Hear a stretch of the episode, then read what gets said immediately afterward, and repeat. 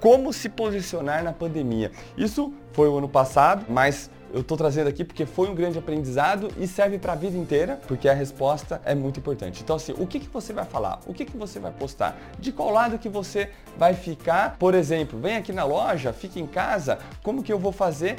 E isso foi muito louco porque as lojas têm aqui, ah, comunicado, estamos fechados, estamos de porta aberta. Foi muito louco. No estourar da pandemia, cada um começou a falar uma coisa. E eu falei com alguns gerentes de loja, com agências de publicidade, qual lado tomar? Vamos seguir as recomendações da Organização Mundial de Saúde? Não, eu vou seguir o que o presidente está falando. O que, que é que eu vou fazer? Qual realmente é o melhor posicionamento da minha loja que vai fazer com que eu respeite as leis, atenda às necessidades que estão acontecendo e eu continuo com o meu negócio saudável.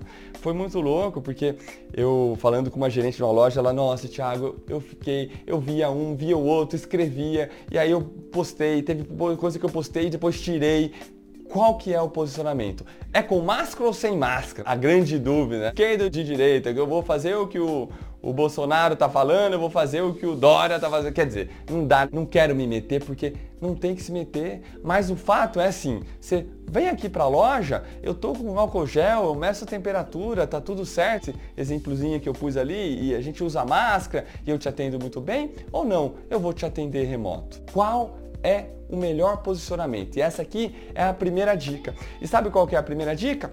Não tome partido.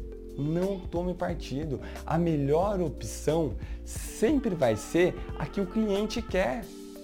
Então não adianta você querer convencer o cliente a vir na loja porque você tem álcool gel, porque você higienizou sua loja, porque você mede a temperatura. Não adianta, cara. Se o cliente não quer vir na loja, você tem que estar preparado para atender ele remoto. Como você vai mostrar o projeto, como você vai mostrar o projeto e o que você vai mostrar do projeto que garanta que você não vai perder se ele printar e levar para outro marceneiro, para outra loja para ele fazer o seu projeto. Não importa, você precisa criar um relacionamento que te garanta um vínculo de que ele não vai deixar de comprar porque ele não quer vir na loja. Por outro lado, se o cliente quiser vir na loja, Ótimo, venha para a loja, eu estou preparado. A gente mede a temperatura, a loja está super higienizada, a gente redobrou os cuidados Vem para a loja e tudo bem, hora marcada, loja fechada, loja aberta, não interessa, porque dentro ou fora da pandemia, as pessoas ainda estão com esse cuidado. Então a primeira dica, qual que é o melhor jeito de eu trabalhar nesses tempos difíceis é não tome partido. Atenda o cliente do jeito que ele prefere. Esteja preparado ou para receber ou para fazer remoto. Esse com certeza é o melhor posicionamento.